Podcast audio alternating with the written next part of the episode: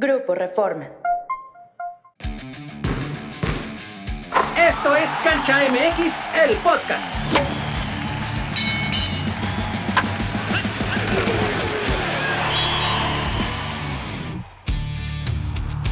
Amigos de Grupo Reforma, bienvenidos a Cancha MX, el podcast. En esta ocasión vamos a hablar de las semifinales que pintan muy bien. Soy Jesús Ballesteros y tengo el gusto de acompañar a Luis Homero Echeverría y Jorge Meléndez. Caballeros, América contra un sorpresivo San Luis y Pumas contra Tigres. Dos semifinales que prometen. ¿Qué les parece si empezamos por el América? El gran favorito, pero aguas con el San Luis, ¿no, Luis Homero? Sí, porque es el equipo que rompió pues la lógica, ¿no? Que podrías La pensar, quiniela, la la quiniela, la, lógica. sintonía, porque es el 7 que le ganó al 2, Monterrey, Rayados, que era el favorito para avanzar, y ahora pues va a desafiar al América con esta, con esta situación del duelo entre alumno y maestro, ¿no? André Jardine contra este, Gustavo Leal, el, el- el auxiliar que, estuvo, que tuvo el, el torneo pasado en el San Luis, y ahora pues era su rival para llegar a la final. Jorge, antes de que hables aquí en torno al partido del América, que sé que traes ahí buena cantidad de municiones contra las Águilas, qué oso el de Monterrey, ¿no? Qué manera de quedar fuera de la liguilla. Terrible, terrible. Y yo creo que Rayados tendría que poner el grito en el cielo con la gente que organiza la Liga MX, porque acabó siendo el que pagó el pato por aquello de estar parado tanto tiempo, ¿no? Platicábamos eh, en, un, en un capítulo reciente sobre el riesgo que había en terminar entre los primeros porque agarras a un equipo que llega motivado del play-in y fue justo lo que le pasó.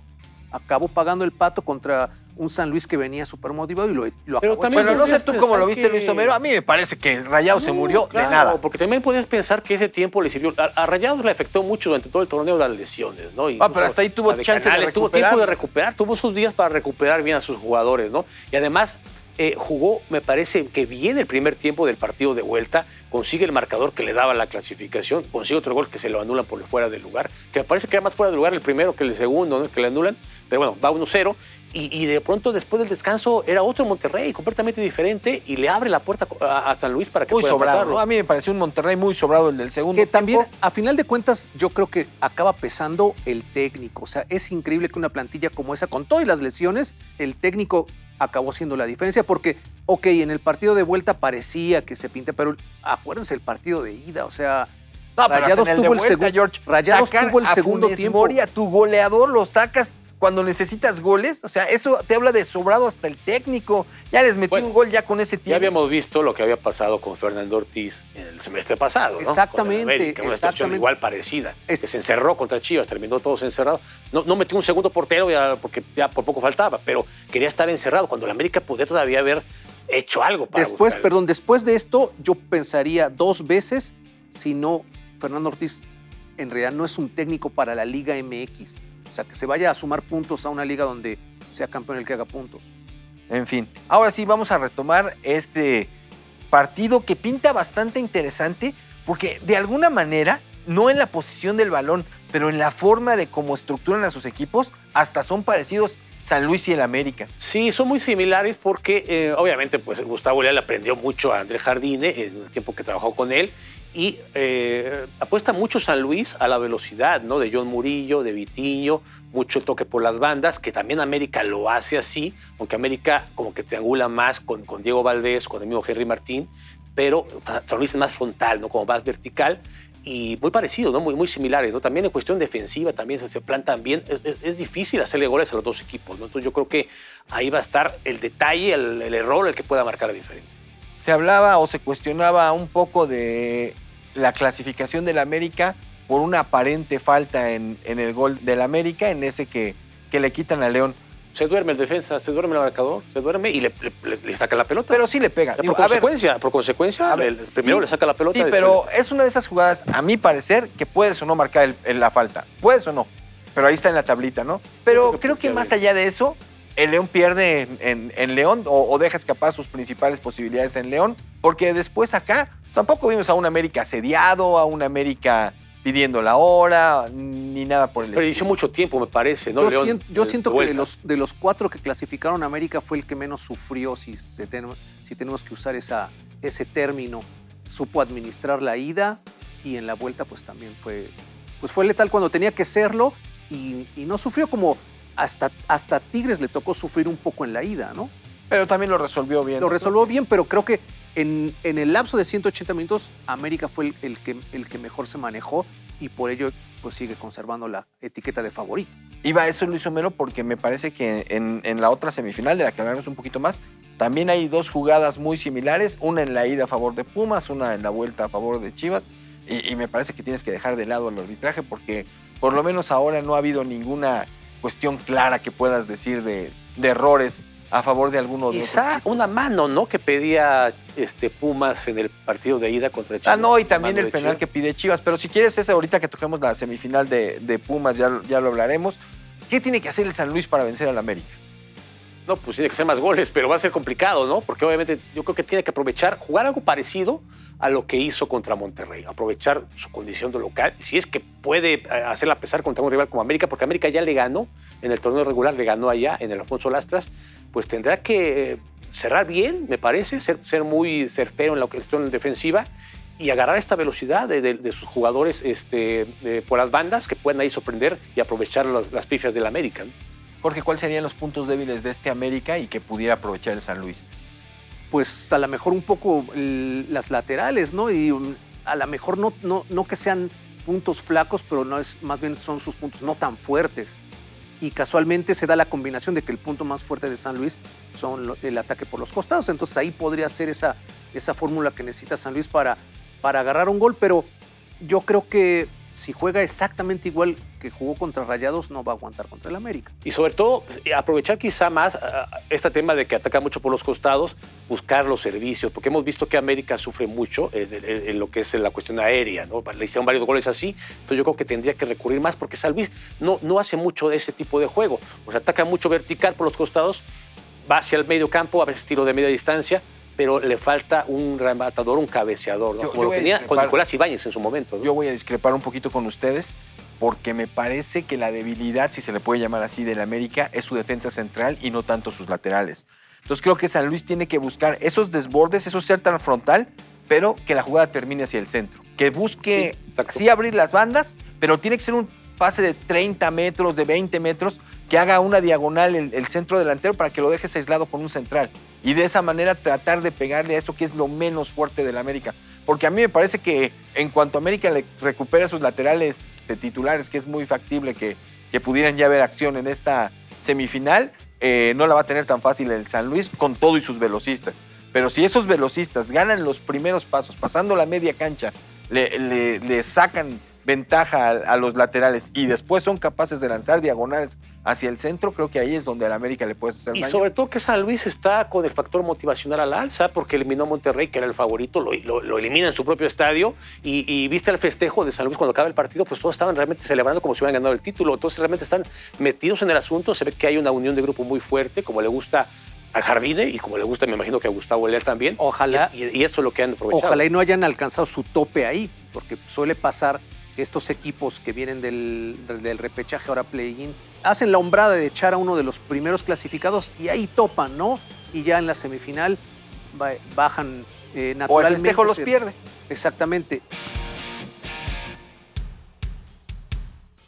Oigan, vamos a cambiar de, de- de aparador, vámonos a la otra semifinal, Pumas contra Tigres. Me parece que se respeta la lógica. Pasan el número 3 y el 4. Todo mundo da por favorito a Tigres, su historia reciente así lo marca. Pero ojo, Pumas se enfrentó al rival más complicado de los Sí, cuartos claro, de claro. final.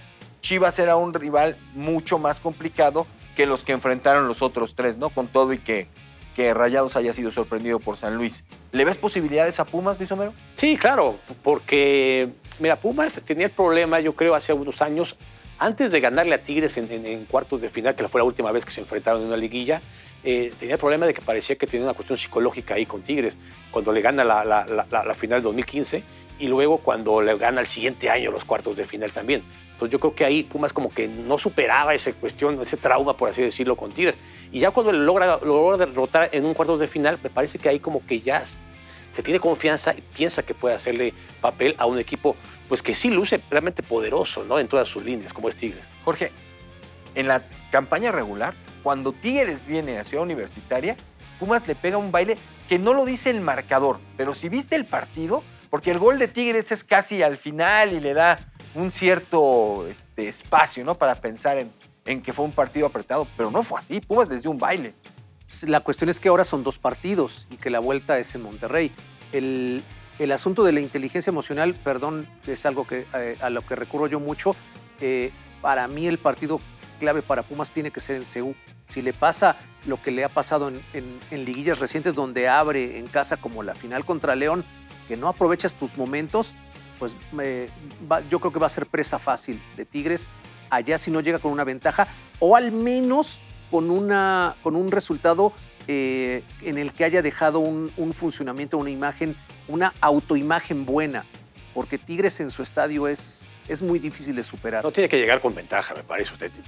Mínima, o sea, tendría que ser por lo menos de dos goles, yo creo, para aguantar el asunto, pero por lo menos de un gol para poder eh, soportar lo que es, lo que es univer- eh, el universitario, porque ya vimos que Tigres me parece que fue el más contundente de, los, de todos los, de los, de los, de los, eh, cuartos de final, por más que Pumas le gana, golea a Chivas, América que le gana al León con cierta solvencia, yo creo que lo que demostró Tigres en el partido, sobre todo de la vuelta contra Puebla, lo, lo pone como quizá el más contundente o más fuerte de los que jugaron. Pero es la misma que llevó. Pumas contra Chivas y es un rival más complicado.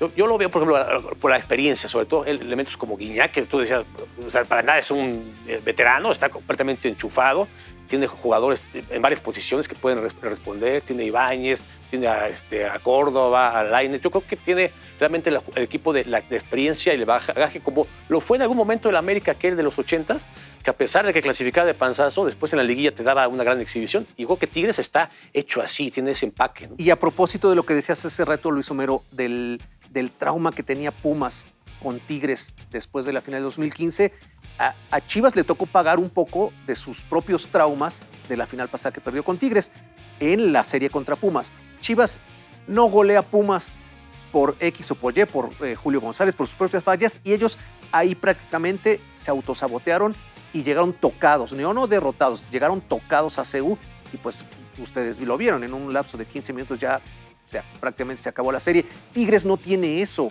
O sea, Tigres, si regresa con un gol de desventaja a Monterrey, al contrario, le vas a picar la cresta para remontar. Entonces, es por eso yo creo que es mucho más difícil y Pumas tiene que sacar una ventaja importante. Porque a poco ustedes creen que Pumas, pon- pongamos que empaten aquí en CEU, creen que Pumas puede ganarle a Tigres en el- allá en, el- en Monterrey. Fíjate que yo creo que depende de muchas cosas, pero eh, no en una situación de, de extrema necesidad. O sea, creo que si Pumas le gana aquí, tiene la posibilidad de volverle a claro, ganar allá, sí, sí, sí. porque si se, si se lanza Tigres al ataque, los pueden pescar en un contragolpe. A mí hay dos cosas que me llaman la atención. Sí, Tigres es favorito, pero una, la solvencia de la defensa de Pumas. Sí, mucho Julio González.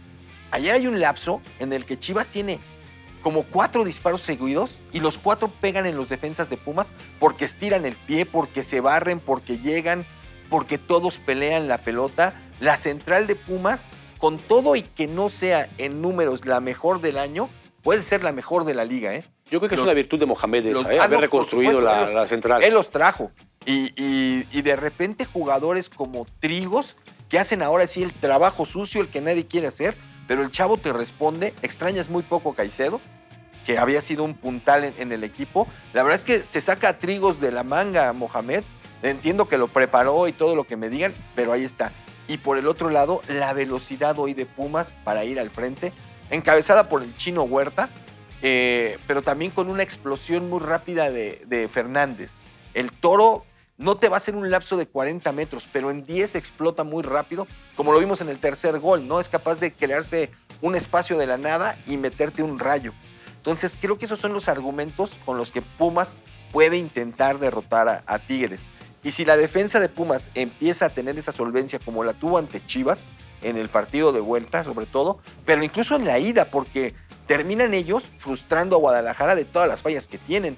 Porque hubo, sí, las de Julio las vimos todos, pero ¿cuántas barridas hubo de último minuto? ¿Cuántos balones que les quitaban sobre el, sobre el momento en que ya parecía que Chivas podía disparar? Creo que ahora sí Pumas va a enfrentar su línea más fuerte contra la línea más fuerte de, de- de Tigres, que sería su delantera.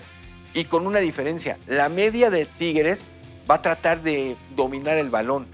Pumas retiene muy poco el balón en la media y es más vertical. Y la defensa de, Tigres no es rápida, entonces por ahí pueden sufrir. Sí, creo que Tigres tiene todo para ganar, pero hoy por lo menos Pumas va a presentar armas con las que puede retarlos. Lo que sí que podría ser un- un- una serie que va a desgastarlos mucho, ¿eh? tanto a Tigres como a Pumas, el que pase, yo creo que va a llegar muy desgastado a, a- a la final, ¿no? Y que parecería que no sucederá, en teoría, en el América San Luis, ¿no? Parecería que la, parecía en teoría que el América podría ganarle más, más de una manera más tranquila a San Luis, que hay que ver, porque también la sorpresa también puede presentarse. Ya dio una, va a buscar la otra. Jorge, ¿quiénes van a la final? Híjole, me la pones bien difícil. Chuy. Bueno, en, un partido no. En la América yo creo que va a pasar, a lo mejor no con tanta solvencia, pero va a pasar sin, sin, sin sufrirle demasiado.